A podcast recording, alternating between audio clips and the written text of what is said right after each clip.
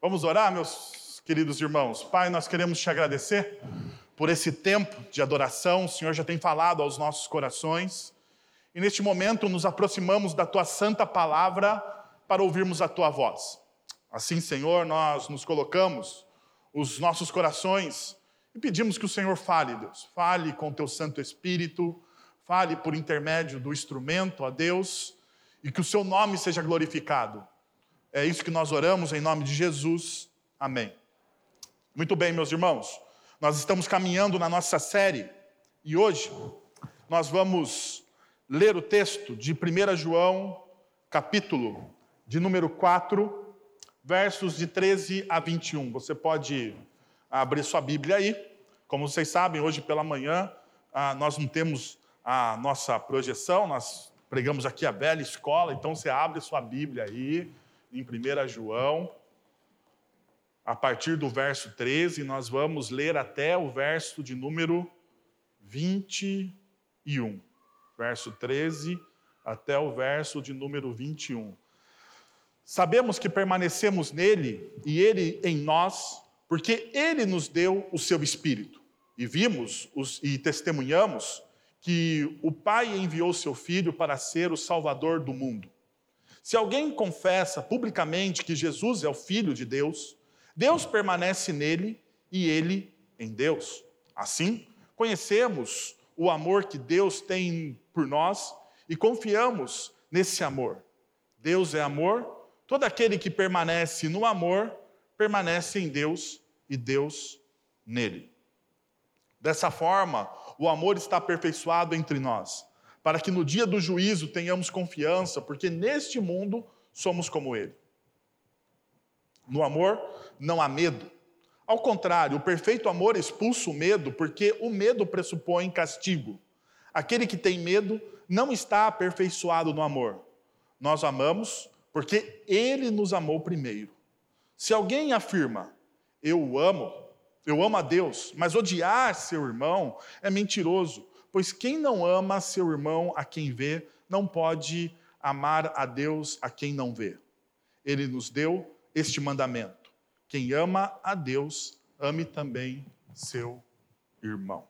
E o apóstolo até a este versículo. Muito bem, meus irmãos, nós sabemos, vocês sabem, nós temos trabalhado 1 João em cima de um tripé. E o tripé, né, ele tem a ver com crença, obediência e amor.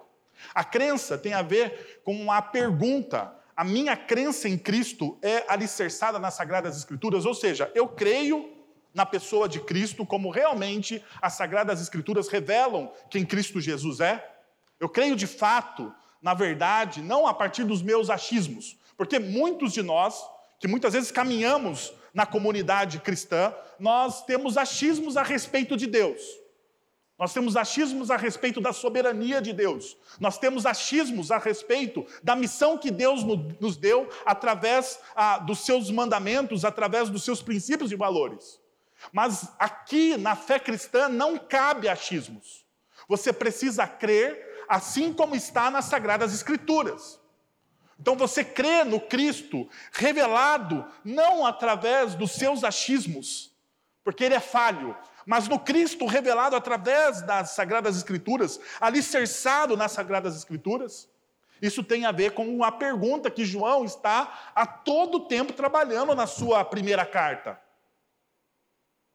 Uma segunda a questão que João coloca nesse tripé teológico que ele cria é a obediência. E você percebe, nós estamos já no capítulo de número 4 da carta, e muitas vezes ah, nós percebemos a palavra obediência na carta. Nós, nós percebemos que João está instigando os seus leitores a ter uma obediência integral àquilo que está sendo exposto como princípio para a vida. Então, deixa eu te perguntar: realmente você obedece a Deus como você deveria obedecer? E, um, e o segundo, e o, e o último, e o terceiro ponto desse tripé teológico é o amor.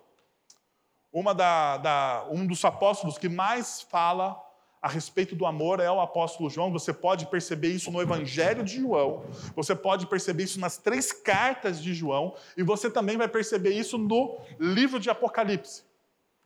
um dos teólogos que mais coloca a doutrina de você amar o seu próximo como a si mesmo é o apóstolo João. E uma pergunta que a gente precisa fazer é: você está rompendo esse, esse estigma da nossa cultura individualista? E você está amando o seu próximo como a si mesmo, como você deveria amar? Então, João faz perguntas duras. E esse tripé teológico de João está construindo aquilo que nós chamamos da identidade do discípulo. Esse tripé teológico, crença, obediência e amor, eles constroem aquilo que nós vamos chamar mais para frente da identidade do discípulo. Como que você sabe que aquela pessoa de fato é um discípulo de Cristo Jesus? Eles têm essa marca. Ele crê em Jesus, como as Sagradas Escrituras ah, demonstram que Cristo é, ele aceita, ele abraça essa fé. Por mais louca, às vezes, que ela pareça, por mais ah, difícil que muitas vezes ela pareça, ela ele, ela tá, ela é, uma, ela é, é real para esses discípulos. Ainda essa obediência e o amor, eles são vivenciados de maneira plena. Então perceba, isso aqui é a identidade. O discípulo, ele está marcado por isso. Mas uma das perguntas que a gente precisa fazer quando a gente fala de identidade é como hoje nós construímos a nossa identidade? Porque talvez isso seja uma das coisas que a nossa cultura mais tenha ah, batido de frente. Então perceba uma coisa que acontece. Nós construímos, ou nossas, as nossas identidades, hoje, como diz o, o estudioso Zygmunt Bauman, elas são identidades líquidas. E o que, que isso quer dizer? Como retrato da nossa sociedade atual, ah, nós dissolvemos as nossas instituições, as autoridades, os costumes tradicionais e, com isso, diluímos também a nossa identidade. Nós perdemos, nós perdemos. Perceba, a, a, nossa sociedade ela dissolveu. Dissolveu o que? As instituições. As instituições não têm mais valor. Elas perderam. Ou seja, a instituição família, ela perde valor. Perceba, a, na nossa sociedade, a família perdeu o valor. Perdeu o valor. Família, como família, como conhecemos, perdeu o valor. Você pode chamar hoje qualquer agrupamento que você tenha afinidade de família. De família. Eu escolho hoje a minha família. Não é a família que você foi gerado, mas você hoje pode escolher a sua família. Então, isso tem influenciado a construção da nossa identidade. Os nossos costumes também estão mudando, ah, e isso tem diluído a nossa identidade. Perceba, isso faz com que a nossa identidade se torne aquilo que eles chamam de identidade fluida. Principalmente autodefinida. Veja, antigamente o que, que definia a nossa identidade? Ah, a sua crença definia a sua identidade. A sua família definia a sua identidade. A escola e o curso que você cursava definia a sua identidade. Mas hoje não mais, hoje não mais. Hoje quem define essa identidade, ela é autodefinida. Ela é autodefinida. Nós construímos essa identidade pelos grupos que frequentamos, pelas coisas que gostamos. E nós gritamos, e aqui tem um grito da nossa cultura de independência. O importante é o que eu penso a respeito de mim. Então veja, uma das grandes discussões que nós temos é sobre gênero. Então não é o gênero com que você nasceu, masculino e feminino, mas é aquilo que você acha que você é. Perceba a realidade. A realidade fluida. Não é o gênero que você. A biologia não mais influencia o seu gênero. Mas aquilo que influencia o seu gênero é o que você acha, é você ter uma autodefinição do seu próprio gênero. Eu acho que sou assim, assado, aquilo, acolá, e não importa. O importante é o que você acha. Então, tudo isso, perceba, toda essa construção está dentro de você e não mais fora. Então, mais uma vez, mais uma vez, a própria ideia de identidade, nasce agora de uma crise de pertencimento, a quem você pertence. Ansiamos por nos conectar com pessoas semelhantes e evitar a todo custo a solidão e o ostracismo. Bom, mas veja só uma coisa interessante. João ele fala completamente o contrário. A sua identidade não é autocentrada. A sua identidade é outro-centrada. Então não importa para João o que você está definindo a respeito de você, porque para João existe uma coisa básica. E para todos nós deveria existir essa coisa básica. Nós nascemos no pecado. Então eu auto me definir, eu auto construir a minha identidade, eu a construo sobre bases que não são sólidas. Por quê? Porque eu nasci sobre a marca do pecado. Isso é claro. Então veja, quando João está falando de crença, João não está falando de uma crença pessoal, de uma crença individual. A fé em nossa cultura foi tomada pelo individualismo e pelo pragmatismo e se transformou em algo altamente pessoal e egoísta, onde a vivência, a experiência a, dessa fé é só sua e de mais ninguém. Porém, a fé bíblica é algo que você experimenta para abençoar os outros. Veja, Abraão, Gênesis capítulo 12, verso de número 3. A fé de Abraão é para abençoar os outros. Abençoarei os que te abençoarem e amaldiçoarei os que te amaldiçoarem. Por meio de você, todos os povos da terra serão abençoados. A bênção de Abraão não é para ele, não é para ele, é para os outros para os outros. Então perceba, a crença das Sagradas Escrituras, a fé nos legados às Sagradas Escrituras, não é uma fé autocentrada. Eu não me abençoo, eu abençoo os outros. Então deixa eu entrar aqui em um dos, talvez um dos temas mais delicados quando a gente está falando em comunidade cristã. Dinheiro. Dízimo. Por que, que nós damos o dízimo?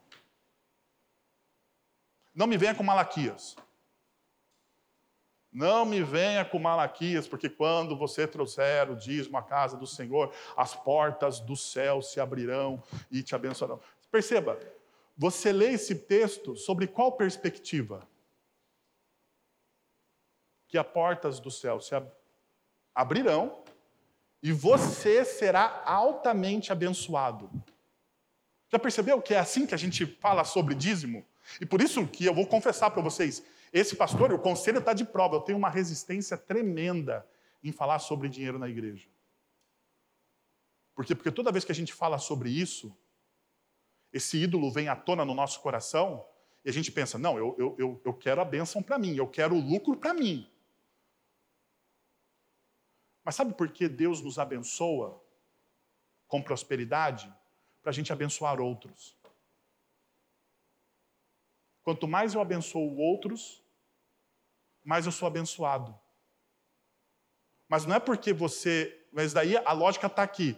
Não é porque você, você, você faz, ou você dá, ou você distribui para ter mais. Você faz isso porque você já foi abençoado, você já foi amado, você já recebeu a graça. Você faz isso como expressão do amor como, uma, como uma, uma expressão de gratidão do amor que você já recebeu em Cristo Jesus. Por isso que você faz. Por isso que você distribui. Por isso que você dizima. Ou por isso que você dá oferta, ou qualquer seja o que for. Por isso que você faz parte disso. Por quê? Porque você já foi, de fato, abençoado. Em Cristo Jesus eu já fui grandemente abençoado. E como eu fui grandemente abençoado? Eu fui salvo. Eu fui salvo. Tudo que eu tenho é dele. Tudo que eu tenho.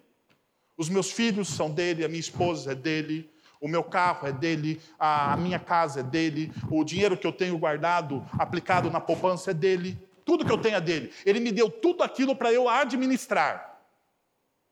Eu tenho que administrar aquilo da melhor forma possível. Somente para mim? Não. Por quê? Porque eu sou chamado para abençoar todos os povos. Eu e você, não é, e, essa, e essa bênção aqui de Abraão não é só para Abraão. Isso aqui se estende para todo o povo de Deus. Todos nós, todos nós somos chamados por Deus para se tornar bênção para todos os povos.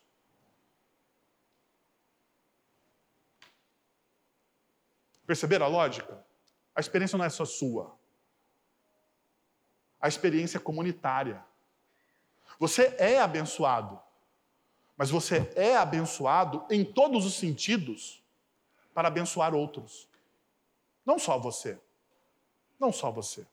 Então veja, a mesma coisa acontece com a obediência. A obediência é uma resposta, é uma virtude interna do nosso coração, mas essa virtude interna mostra o quê? Que eu fui transformado pela ação do Espírito Santo de Deus. Então, essa obediência que eu tenho às Sagradas Escrituras é uma virtude interna, mas ela é também externa. Então, mais uma vez, eu não sou definido por um achismo interno do meu coração pecaminoso. Eu sou definido por uma ação externa do Espírito Santo na minha vida que leva o meu coração a, a obedecer. A o Espírito Santo me convence do pecado, da minha rebeldia, ele me convence da justiça. Que é, que é promovida pela morte e ressurreição de Cristo Jesus, e ele me convence do juízo, que um dia Cristo Jesus vai entrar na história e vai julgar todas as coisas. É isso que o Espírito Santo faz no meu coração, então por isso que eu me torno obediente a Ele, porque eu entendo que através disso, eu, eu, eu fui, os meus olhos, né, como o apóstolo Paulo vai dizer que os meus olhos agora veem a soberania de Deus em todas as coisas. Ainda, nesse tripé, o amor o amor aqui, ele não é como a nossa cultura diz. Não é romântico. Não é romântico de maneira nenhuma. Ah, muito menos egoísta ou fantasioso. Nem individualista. Esse amor aqui, ele é altamente missional. Altamente missional. Veja só, nisso consiste, 1 João capítulo 4, versos de 10 a 11, nisso consiste o amor. Não em que tenhamos amado a Deus, mas que mas em que ele nos amou e enviou seu filho como propiciação pelos nossos pecados. Visto que Deus assim nos amou, nós também devemos amar uns aos outros. Por que, que nós amamos? Nós amamos porque é um chamado missional, é um chamado para a missão. Veja, ah, perceba uma coisa: esse amor não está ah, fundamentado em nossas preferências pessoais, em nossas afinidades. Esse amor não está fundamentado no nosso gosto político. Esse amor não está fundamentado em, ah, em preferências que, que têm a ver com coisas ah, ordinárias. Esse amor está fundamentado na graça. Então não existe acepção de pessoas. Quem que você ama? Veja, nós selecionamos né, as pessoas a que nós amamos, na é verdade? Nós selecionamos. Nós gostamos de um e não gostamos de outro. Nós olhamos para a cara de um e não gostamos da cara do outro. Nós gostamos do jeito de um e não gostamos do jeito do outro. Nós gostamos do, da pessoa que a, aquela pessoa votou e nós não gostamos daquela, do que a pessoa pensa politicamente. Veja, são gostos pessoais, mas dentro da comunidade cristã, isso aqui não existe. Não existe gosto pessoal. Você ama a todos. Sem gosto pessoal. Como que nós amamos? Nós amamos a todos. Sem gosto pessoal. Transcende.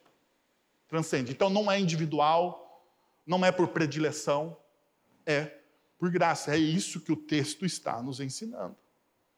É isso que o texto está nos ensinando. Então perceba, deixa eu te mostrar três coisas que evidenciam essa realidade da construção da identidade do discípulo através do poder do Espírito Santo. Primeira coisa, o amor é evidência de que pertencemos à comunidade da Trindade. Se você ama, você pertence à comunidade da Trindade. Primeiro, e uma coisa muito clara aqui, nós precisamos acabar com essa mania de achar que nós somos, ah, nós somos monoteístas mas de um Deus trino. O que, que isso significa? Que nós não adoramos mais o Espírito Santo do que a Cristo Jesus. Nós não adoramos mais Cristo Jesus do que o Pai revelado pelas Escrituras. Nós adoramos a todos. A todos. E todos têm a sua igual importância. Abra sua Bíblia aí no capítulo que nós lemos e veja o verso de número 13. Sabemos que permanecemos nele e nele e ele em nós, porque ele nos deu o que? O seu espírito. Permanecemos então na presença do Espírito Santo de Deus o tempo todo. Veja o que João está fazendo. João, no versículo 13, ele começa com essa frase: Sabemos que permanecemos nele. É interessante e instrutivo quantas vezes João usa essa frase na sua carta. Veja só, quantas vezes? Ele usa várias vezes. 1 João capítulo 2, verso de número 3. Sabemos que o conhecemos. Veja, a 1 João capítulo 2, verso de número 5. Dessa forma sabemos que estamos nele capítulo 3, verso de número 10. Desta forma sabemos que somos filhos de Deus. 3,14, sabemos que já, que já passamos da morte para a vida. 3,19, assim saberemos que somos da, da, que somos da verdade. 3,24, sabemos que, que a Ele pertencemos, que, que Ele permanece em nós pelo seu Espírito. 4, de número, 4, capítulo, 4 verso 2 não podem reconhecer, ah, vocês podem reconhecer, ou seja, vocês podem saber ah, sobre o Espírito Santo de Deus. 4 de número 6. Dessa forma, reconhecemos o Espírito da verdade, ou dessa forma, nós sabemos quem é o Espírito da verdade. 5:2 Assim sabemos e amamos os filhos que amamos os filhos de Deus. 5:13 Escrevi-lhes essas coisas e você, a, a vocês que creem no nome do Filho de Deus, para que vocês saibam que tem a vida eterna. João, então, ele está falando aqui uma realidade de que você precisa ter certeza de uma única coisa: o Espírito Santo está dentro de você. Ele repete várias vezes: Nós sabemos, nós sabemos, nós sabemos. Isso é uma evidência, isso é uma evidência, isso é uma verdade. Isso é uma verdade por quê? Para você saber que o Espírito Santo de Deus está dentro de você. E se essa certeza não se solidificar na sua vida, o amor e o crescimento no Espírito Santo, você começa a colocar dúvidas na ação de Deus e em você mesmo. Será que Deus está cuidando de mim? Será que Deus me ama de fato? Será que tudo que eu estou passando faz parte do controle de Deus? Quantas vezes essas perguntas vêm à tona no nosso coração? Diversas vezes, diversas vezes essas perguntas entram na ordem do nosso coração. E quando elas são dissipadas? Quando nós temos a consciência plena de que o Espírito Santo de Deus está dentro de nós, trabalhando em nós, fazendo sua obra sem cansar. O Espírito de Deus não se, não se aparta dos eleitos. Aqueles que um dia confessaram Cristo Jesus como Senhor e Salvador das suas vidas, eles têm essa verdade presa, fixa no seu coração. Por isso não tememos. Por isso não tememos. Por quê? Porque o Espírito Santo de Deus está, ou porque nós estamos efetivamente todos os dias na presença do Espírito. A nossa identidade é formada aqui. O Espírito está em nós. Independente do que fazemos, falamos, Ele está em nós. Ainda, veja só o que o verso de número 14 vai dizer. E vimos e testemunhamos que o Pai enviou seu Filho para ser o Salvador do mundo. Se alguém confessa publicamente que Jesus é o Filho de Deus, Deus permanece nele e ele em Deus. Confessamos o Filho como Salvador. Ou seja, olha, olha o que João está fazendo. João fala assim: o Espírito está em você. Verso de número 14. Porque o Espírito está em você, você faz o quê? Automaticamente você confessa Cristo Jesus como Senhor e Salvador da sua vida. Agora veja, essa confissão que João está falando aqui não é aquela confissão individual que você faz. Sabe? Porque a gente acha que confessar a Cristo Jesus é eu confessar Cristo Jesus, ah, Jesus é o Senhor e Salvador da minha vida. É aquilo que muitas vezes, de maneira errada, alguns evangelistas fizeram na igreja evangélica. Olha, você aí sentado, levante sua mão. Levante sua mão, você que está sentado aí, e confesse agora no seu coração que Cristo Jesus é o Senhor e Salvador da sua vida. Não é essa confissão que João está falando aqui.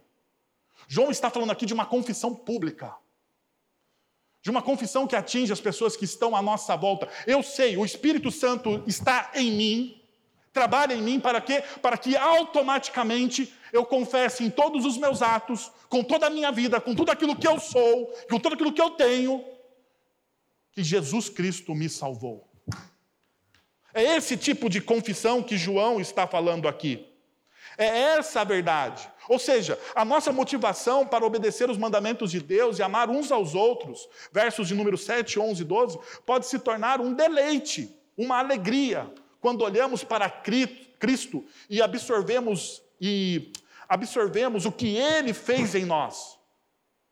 Amar os outros não brotará da culpa, nem da, nem, nem da negação daquilo que nós somos, mas sim, mas sim da alegria, da gratidão, de que o Evangelho fez em nós. Nós somos motivados ah, não pelos nossos fracassos, mas nós somos motivados pelo perdão.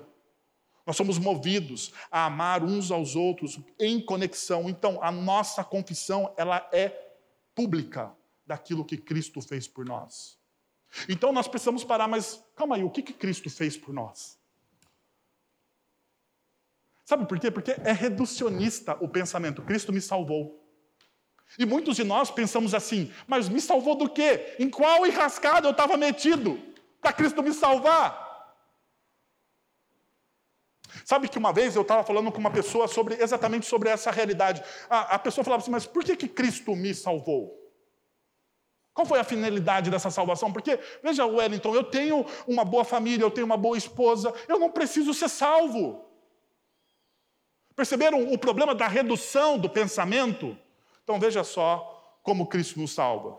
Por meio de Cristo, eu estou morto para o pecado, Romanos capítulo 6, verso, verso de número 11.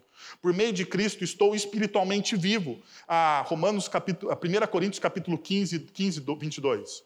Por meio de Cristo eu sou perdoado, por meio de Cristo sou declarado justo, por meio de Cristo sou filho de Deus, por meio de Cristo sou propriedade de Deus. Por meio de Cristo sou abençoado com todas as bênçãos espirituais. Por meio de Cristo sou um cidadão dos céus. Por meio de Cristo eu sou livre da lei, eu sou livre da lei. Por meio de Cristo eu sou crucificado com ele. Por meio de Cristo sou herdeiro de Deus. Por meio de Cristo sou livre dos desejos da carne. Por meio de Cristo sou declarado irrepreensível e inocente. Por meio de Cristo eu sou a luz do mundo e o sal da terra. Por meio de Cristo eu sou vitorioso sobre Satanás. Por meio de Cristo eu sou purificado do pecado. Por meio de Cristo eu sou liberto do pecado e do poder deste pecado que é a morte. Por meio de Cristo eu estou seguro nele.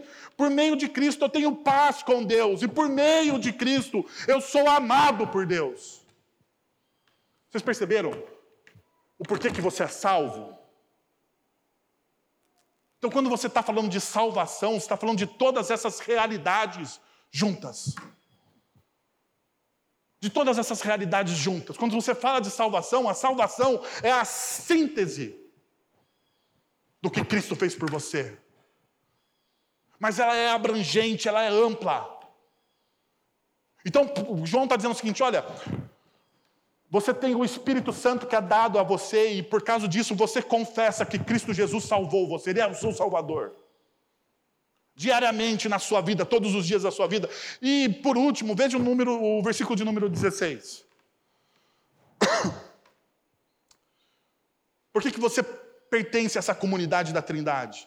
Assim conhecemos o amor de, que o amor de Deus tem por nós e confiamos ne, ne, nesse amor. Deus é, Deus é amor. Todo aquele que permanece no amor permanece em Deus e Deus nele. Nós pertencemos à comunidade da Trindade porque nós conhecemos o amor do Pai. Nós conhecemos o amor do Pai. E como nós sabemos? Sabemos pelo dom do Espírito Santo, como no versículo de número 13. Como nós sabemos que nós pertencemos, que nós conhecemos esse amor do Pai? Porque João está construindo esse argumento. Ele está falando assim: olha, vocês têm o um Espírito. Então, Por causa disso, vocês sabem que vocês pertencem ao Pai. Nós sabemos que também temos o dom do Filho, nos versículos de número 14 e 15. Assim sabemos que acreditamos como uma realidade estabelecida em nossas almas de que Deus é amor e nos ama de maneira apaixonada acima de todas as coisas. Porque Deus não poupou o seu próprio filho por nós. Essa é uma realidade que nós temos.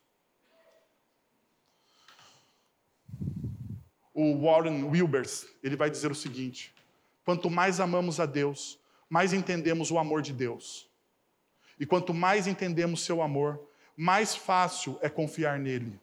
Afinal, quando você conhece alguém intimamente e o ama sinceramente, não tem problema em depositar sua confiança nele. Não tem problema em você depositar a sua confiança nele. O texto ainda nos mostra uma outra realidade. O amor produz confiança que, de pertencimento.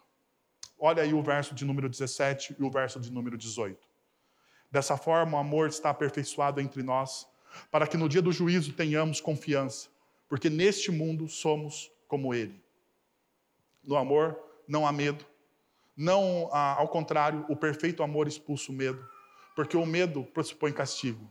Aquele que tem medo não está aperfeiçoado no amor. Eu gostaria de chamar a atenção duas vezes, pelo menos na, revista, na, na, na nova versão internacional, tanto o verso de número 17 como o verso de número 18, eles começam e terminam com essa palavra, aperfeiçoado. Aperfeiçoado. Completo. Completo. A ideia aqui é de que você está sendo completado. Deus está derramando sobre você sabedoria, graça, conhecimento e Ele está enchendo a sua vida você está sendo completado. A ideia também é de você ser, ter propósito. A ideia de aperfeiçoado aqui é que Deus está dando propósito, sentido, significado à sua vida. Ainda, o texto diz o seguinte: que você se torna maduro. Porque a palavra aqui é teleios. É uma das palavras mais importantes das Sagradas Escrituras com referência aos discípulos. Eles são teleios, eles são maduros. Maduros em quê? Em Cristo Jesus. Mas veja só, veja só, o que isso, quem faz esse aperfeiçoamento? Esse aperfeiçoamento é feito através do amor. Quanto mais nós amamos a Deus, quanto mais nós amamos a Cristo Jesus, quanto mais nós conhecemos a pessoa de Deus em Cristo Jesus, mais nós o amamos, mais confiança nós temos nele, mais somos aperfeiçoados nele. E quando nós somos aperfeiçoados, nós nos tornamos ousados e confiantes. Porque essa é a realidade. Você tem confiança e ousadia para chegar diante de Deus. Porque você sabe de uma coisa, que você é filho dele. Você tem certeza que você é filho dele. Sabe, eu, eu, tenho uma, eu tenho uma tese. Qual é o problema nosso com a disciplina da oração? Nós falamos tanto de oração, tanto de oração, tanto de oração, mas nós temos um problema com ela, não é verdade? Vamos ser sinceros.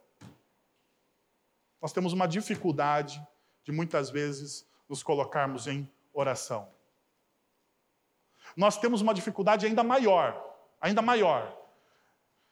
A nossa dificuldade maior, não confessada, não confessada, porque nós não confessamos isso porque temos medo, mas eu vou falar isso para você. Eu vou confessar aquilo que você tem medo, fique tranquilo. De que você está sendo ouvido. não é verdade?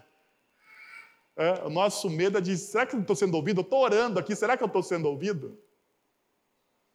Sabe por que você tem isso no seu coração? Porque você ainda não foi aperfeiçoado no amor. E é o que João está nos dizendo.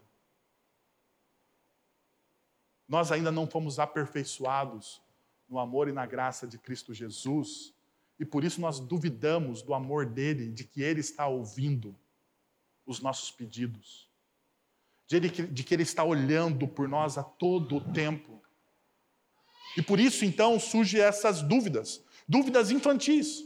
Então perceba, o argumento de João é poderoso e está sendo construído da seguinte forma: um, você ama os outros, Dois, você tem o Espírito.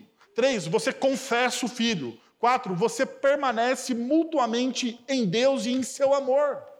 Essa realidade leva o amor de Deus ao seu objetivo pleno, seu propósito perfeito em nossas vidas. Dois propósitos maravilhosos desse objetivo são a confiança quando estou diante de Deus e a completa ausência de medo. Então, olha só, esse amor que é aperfeiçoado me leva a confiar plenamente em Deus e me leva à ausência de medo. Quantas vezes, meus irmãos, nós somos paralisados pelo medo? E o texto de João, ele é, ele é exemplar nisso. Ele está dizendo: você não pode ser paralisado pelo medo. E por que você não pode ser paralisado pelo medo? Porque você é aperfeiçoado no amor. Porque o amor de Deus está em você.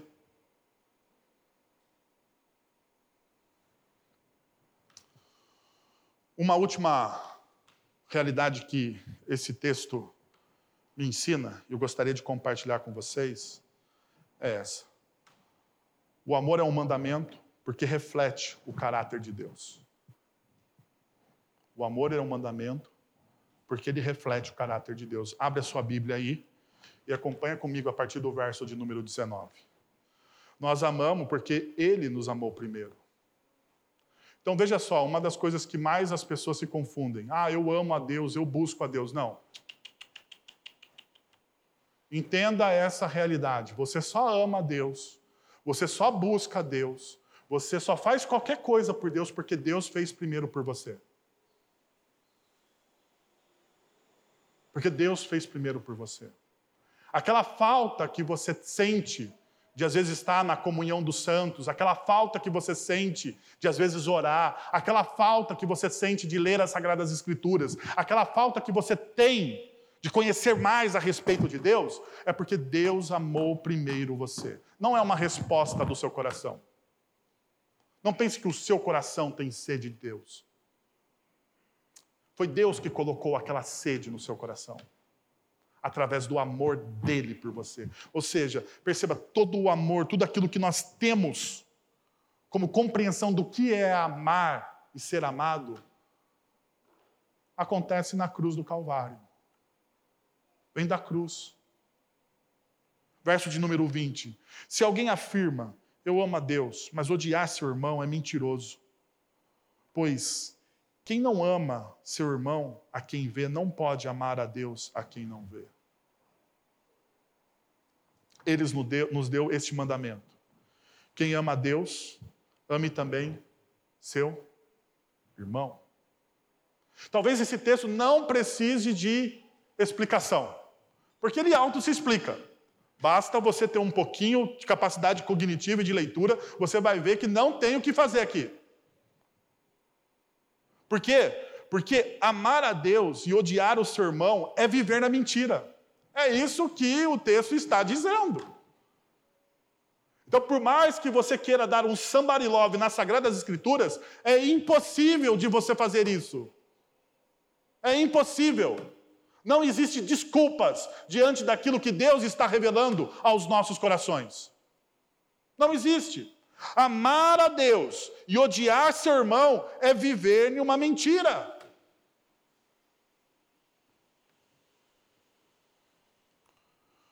A lógica de João é impecável, é impecável. João aqui, ele, abençoado pelo Santo Espírito de Deus, ele não tem como a gente. Ah, não pode tentar fazer qualquer tipo de exegese, você não vai conseguir fugir. Porque eu tentei. Não tem como. É o que chamamos da lógica do menor para o maior. A essência é que se você não tem a capacidade de amar o irmão que você pode ver, é impossível você amar o Deus que você não vê. Se você não tem a capacidade de amar o irmão que você pode ver, é impossível, é impossível, é impossível. Deixa eu grifar aqui, grifa aí. É impossível você amar a Deus a quem você não vê. Se você não consegue amar suas criaturas, então você não pode amar o Criador.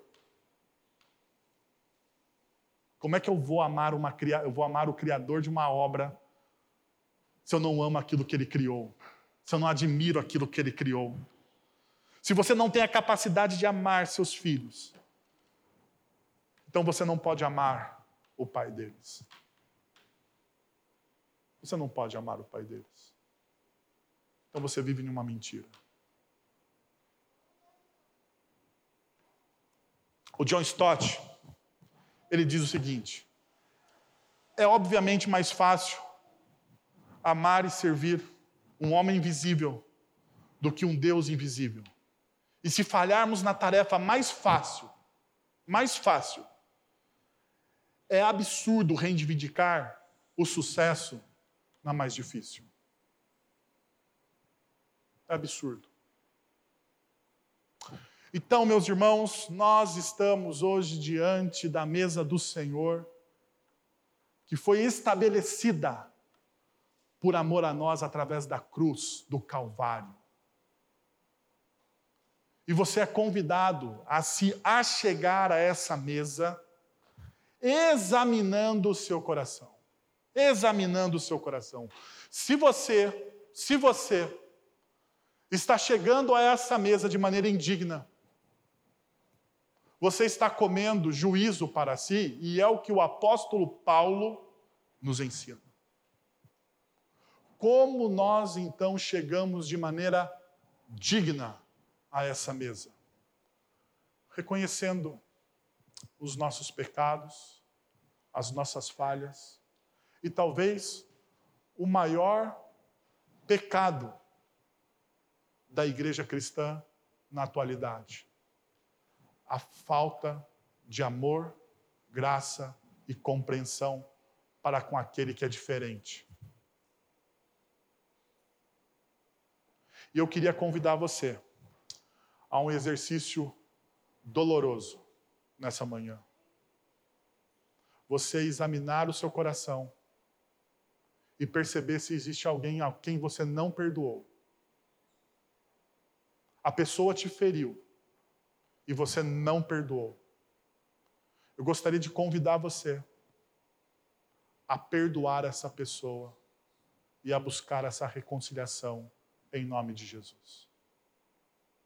Perceba que no Evangelho de Mateus, quando Jesus fala sobre o perdão, Jesus fala o seguinte: se alguém pecar contra você, se alguém ferir você, se alguém errar, você vai e busca essa pessoa e você busca a reconciliação. A responsabilidade de perdoar é sobre aquele que foi ferido. Porque foi assim com Deus. Nós ferimos Deus com os nossos pecados e com a nossa rebeldia. Mas em Cristo Jesus, nós fomos perdoados. Deus enviou Cristo Jesus para nos reconciliar. Que tal você fechar seus olhos, você abaixar sua cabeça e você buscar essa realidade hoje diante do Senhor? Senhor, nós estamos na tua presença, Pai, e nós queremos te pedir que, em nome do Senhor Jesus, o Senhor derrame da tua graça e da tua misericórdia sobre os nossos corações, ó Deus, e nos dê a coragem de perdoar as pessoas que nos feriram. Que nós possamos ser ousados nisso, Senhor. Ousados, ó Deus, e confiantes. Que nós não precisamos ser amados por aqueles que nos veem, ó Deus, e pelos homens. Nós primeiros precisamos sermos amados por Deus, confiantes de que Deus nos ama e que isso constrói a, nossa identidade. Retira de nós, então, todo orgulho, Pai. Todo orgulho. Para que possamos perdoar, ó Deus. Perdoa, não perdoamos, às vezes, as pessoas, porque o nosso coração é orgulhoso. Pedimos, então, Senhor, que o Senhor derrame graça e misericórdia sobre nós, para que possamos glorificar o Teu nome como Teu povo e sermos expressão, expressões vivas do teu amor, ó Deus, entre aqueles que não creem ainda. É em nome de Jesus que nós oramos. Amém. Senhor, nós te agradecemos, ó Deus, pela ceia, por esse símbolo, esse sacramento dessa nova aliança que nós temos, ó Deus, com Deus tão poderoso, Criador dos céus e da terra. Mas nós podemos, através desse símbolo, desse sacramento, da presença de Cristo em nós, através do Espírito Santo, nós podemos chamar o Deus Criador de todas as coisas de Pai. Obrigado, Pai, pelo teu amor e pela tua graça. Obrigado, Senhor, por tudo aquilo que o Senhor tem feito na cruz por nós, por aquilo que o Senhor fez e ainda vai fazer, ó Pai, em nós através do teu Santo Espírito, nos aperfeiçoando no amor de Cristo Jesus. Tira de nós, ó Senhor, todo medo.